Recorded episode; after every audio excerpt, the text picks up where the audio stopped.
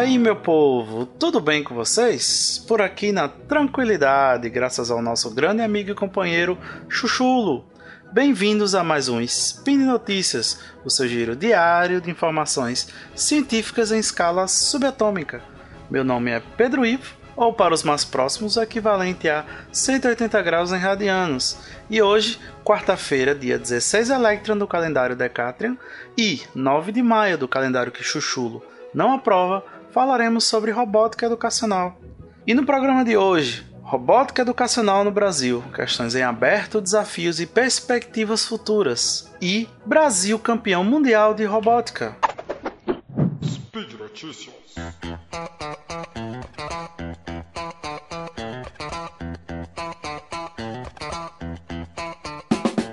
Nossa participação no Spin desse mês ia ser bem diferente. Aliás, ela já estava praticamente pronta com outra temática e outras notícias.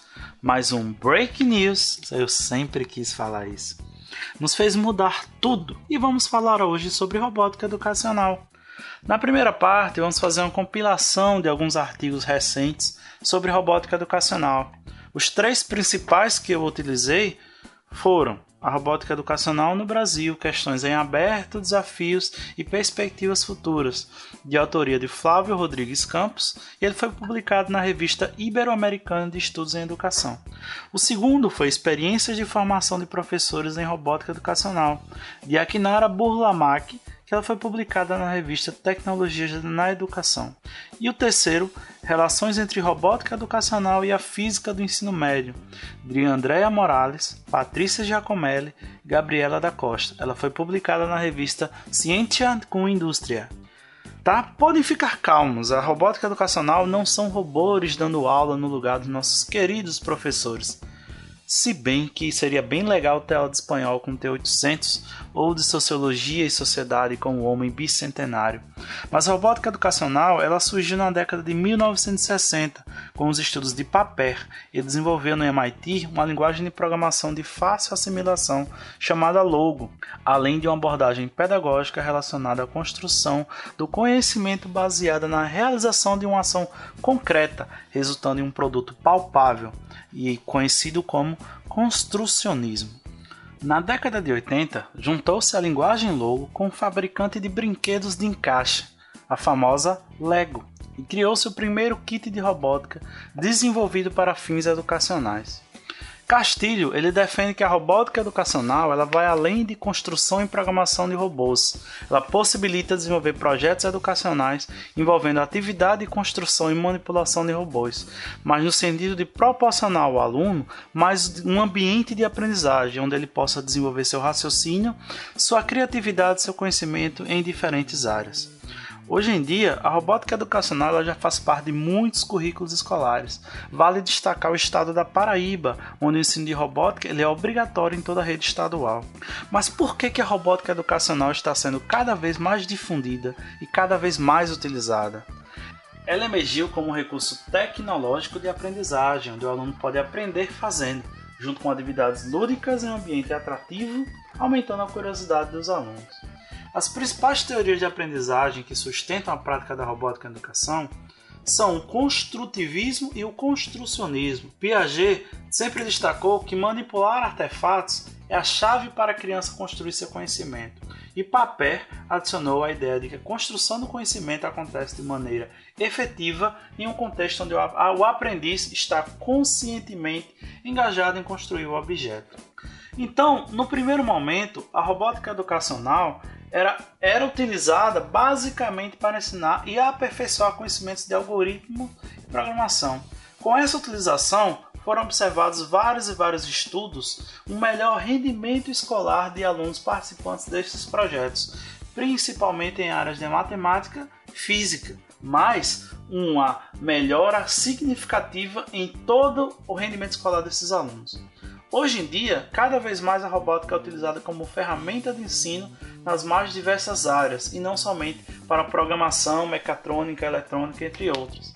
Um exemplo que a gente pode utilizar é o cálculo da aceleração de robôs no estudo de funções lineares ou de polir engrenagens para o auxílio do estudo da física. como também trabalhar conceitos de posicionamento, localização, aliados à geografia. Um grande exemplo de inclusão da robótica no Brasil é o grande aumento dos eventos e da participação em eventos de robótica dentro do país. A gente pode destacar dois eventos principais. O primeiro deles, a Olimpíada Brasileira de Robótica, que possui duas modalidades a teórica, onde os alunos são divididos em faixas de ensino e respondem questões de lógica, programação, eletrônica, informática, matemática, física, geografia, biologia, entre outras. E a modalidade prática, onde os alunos constroem um robô autônomo que deve percorrer um caminho indicado por uma linha e deve desviar de obstáculos e, ao final, resgatar vítimas que estão representadas por bolas de alumínio espalhadas por um determinado local. Ficou curioso? Quer participar de alguma maneira? Qualquer aluno do ensino fundamental ou médio pode participar. Maiores informações estão no link, nos links da postagem. Lembrando que as inscrições elas vão até o dia 18 de maio. Outra modalidade para mim que merece muito destaque é a FLL, mas essa eu vou falar daqui a pouco. E o futuro da robótica no Brasil? E aliás, e o presente? Que desafios aparecem? Para finalizar essa primeira parte, vamos citar alguns desafios que ainda permanecem e que serão difíceis de serem superados na atual, atual realidade brasileira. O primeiro deles, a tecnologia está em todo lugar, menos nas escolas. Hoje, eu coordeno um movimento de robótica chamado Maria, que por um acaso do destino, eu estava no momento certo, na hora certa, consegui um grande apoio do CNPq para adquirir os robôs e equipamentos. Mas essa não é uma realidade comum. Muitos, muitas escolas não possuem nenhum laboratório de informática funcional, quanto mais um kit de robótica que custa bem acima da realidade de qualquer brasileiro. O segundo, tecnologias nas escolas não consideram as habilidades do século XXI. A gente presencia poucas iniciativas educacionais em todo o mundo para transformar a educação, para promover a criatividade e o sentido inventivo de nossas crianças. A educação para a ciência ainda é muito fraca apesar de todos os benefícios envolvidos. É só procurar um pouco o futuro de crianças e adolescentes que participaram de mostras de ciência e tecnologia para ver o quanto a ciência é transformadora. A robótica, ela está a serviço de outros saberes?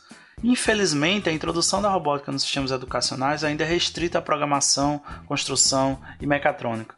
É necessária uma maior inclusão da robótica, observando diversos aspectos da formação acadêmica do aluno, para que mesmo aqueles que não possuem aptidão ou interesse em robótica possam usufruir de seus benefícios. Mudar o paradigma da caixa preta para a caixa branca. Deixar de ser somente um consumidor para ser um ator do processo modificar muitas vezes o ensino da robótica para que o aluno participe mais da construção e da programação e não seja somente um apertador de botões e cliques de mouse. A robótica é só um modismo, precisa acabar com essa ideia. Precisam de estudos mais profundos e estatisticamente válidos sobre o impacto da robótica na educação, para que tudo que se trabalha em robótica possa ser respaldado pelos teóricos e pelos estudos da educação. Então, pessoal, se você é jovem, recomendo que vá atrás de um curso básico de robótica. Dê uma procurada na sua cidade, deve ter alguma instituição com preços acessíveis ou até gratuitos. Se você é pai, tio, avô, pense seriamente em fazer uma, esse agrado para uma criança. Elas vão adorar e isso vai impactar positivamente o futuro delas. No meu último spin, eu prometi que eu não ia mais cantar. Droga! Se eu soubesse o que ia acontecer, não tinha prometido. Esse mês eu tô com muito mais vontade que mês anterior. Essa notícia foi, foi o que me fez mudar o spin. Para quem trabalha com robótica e quem participa da FLL, ser campeão mundial é uma conquista gigante para o Brasil. Nossa segunda notícia não é só de uma fonte, são várias e várias fontes, além de nossa experiência pessoal. O Brasil foi campeão mundial de robótica no World Festival da FLL. Vocês sabem o que é isso? Campeão mundial. Mas vamos lá, por partes, como sempre. O que é a FLL? A First Lego League é uma parceria entre a First e a Lego. É um torneio FLL, ele é um programa internacional de exploração científica projetada para crianças de 9 a 16 anos se entusiasmem com a ciência e tecnologia e adquiram habilidades valiosas de trabalho e de vida. Mas por que que eu e um bocado de gente Muita, muita gente mesmo é loucamente apaixonado participante dessa competição. Porque não é só robótica, é muito mais do que isso. Todo ano há uma temática a ser desenvolvida. A temporada 2017-18, como por exemplo, teve o tema A Dinâmica da Água. Primeiro, o torneio ele é baseado em três pilares básicos de acompanhamento e avaliação. O projeto de pesquisa, onde as equipes devem analisar a temática do ano e sua relação com o ser humano, desenvolver uma pesquisa, aplicá-la ou construí-la, apresentar, compartilhar e analisar os resultados. O segundo é o design do robô. Toda temporada temos um novo desafio, um tapete e suas construções. Até agora eu tinha esquecido, mas vamos lembrar. Tudo que envolve robô obrigatoriamente deve ser feito com robôs e peças Lego. Até um fio tem que ser fio Lego. E eu não estou falando isso porque eu acho ruim não, viu? Eu acho isso maravilhoso. A equipe ela tem que desenvolver um robô que é capaz de completar o máximo de missões possíveis em um determinado tempo. Mas eles não são só avaliados pelas tarefas e pelo tempo. Nessa competição, eles são avaliados por todo o desenvolvimento, a estratégia, a construção e a inovação do seu robô.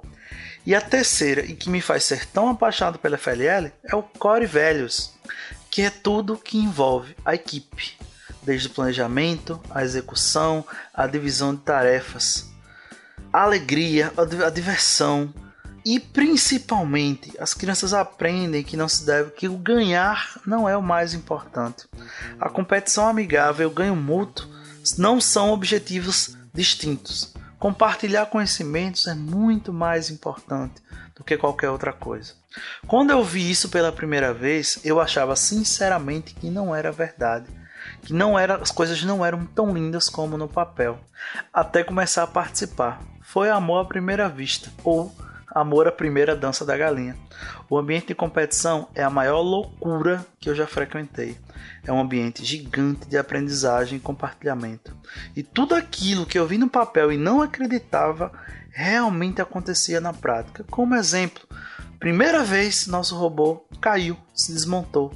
E o que, que as pessoas fizeram? Todas as equipes pararam o que estavam fazendo e foram nos ajudar a remontar nosso robô para que a gente pudesse competir igualmente com todos. No Brasil, as competições são organizadas pelo SESI. Elas são divididas em etapas regionais, nacionais e internacionais, além do World Class, que é considerada a final mundial. As Champions de todas as competições, que são as três melhores equipes, são equipes que conseguem manter uma regularidade entre as três áreas. Então, se tem uma equipe que só faz robô e não se preocupa com o resto, não adianta. Ela pode até receber destaques no desenvolvimento do robô, mas ela nunca será coroada Champions. Para ser Champions, tem que ser bom no robô, tem que ser bom na pesquisa e tem que ser bom com o core velhos. A FLL é uma família. Quem participa sabe disso. E ver um dos seus filhos se destacar internacionalmente é uma felicidade imensa. A equipe Red Rabbits do SESI Americana em São Paulo, ela foi Champions no World Festival. Isso quer dizer que essa equipe foi considerada a equipe do mundo que mais mostrou o espírito da FLL. Eu já tive contato com eles em 2015, 2016. Nossa equipe aqui do Maria, ela foi classificada para a etapa nacional.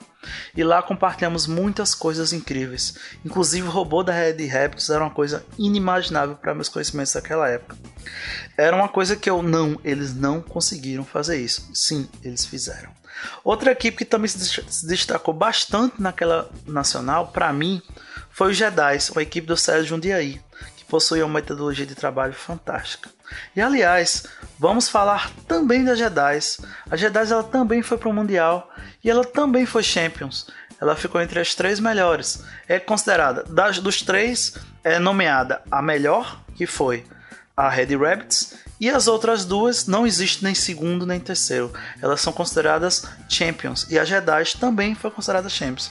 E uma coisa que me deixa muito alegre é que a Jedi ela é feita, é composta somente por meninas. O projeto de pesquisa da Red Rapids ela consiste em uma pulseira que funciona junto com um aplicativo para monitorar a quantidade de álcool que é ingerida por idosos. Recebeu vários e vários e vários destaques, tanto nacionalmente como internacionalmente.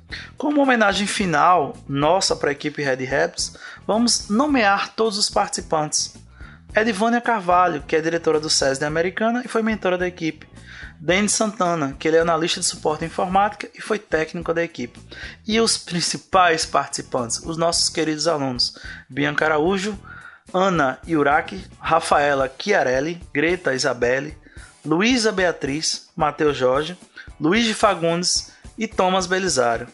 Meu muito obrigado e parabéns mais uma vez a todos vocês. Sabemos o quanto foi custoso, quantos dias e noites, sábados, finais de semana vocês estavam lá trabalhando para chegar onde vocês chegaram. Isso nos traz muito orgulho para tudo que a gente faz no Brasil. E esse vai ser o primeiro de muitos e muitos Champions no World Festival que o Brasil vai conseguir. Eu espero que isso também cative vocês. Participem, sejam competidores, técnicos, mentores, pais, juízes e tudo que faz parte da FLL. Mais informações deixaremos links na postagem. E por hoje é só. E essa não será a única vez que falaremos sobre robótica educacional por aqui. Fica só entre nós para os chefes não escutarem, mas haverá cobertura do portal Deviante durante a RoboCup, a Copa do Mundo dos Robôs. Aguardem. Lembra a todos que todos os links comentados estão no post. Deixa lá também seu comentário. Se você conhece a FLL, nos conte sua experiência, nos ajude a explicar melhor o que é FLL. Lembra ainda que esse podcast só é possível acontecer por conta do seu apoio no patronato do SciCast, tanto no Patreon, no Padrinho e agora no PicPay. Um grande abraço, dançando a dança da galinha e até amanhã.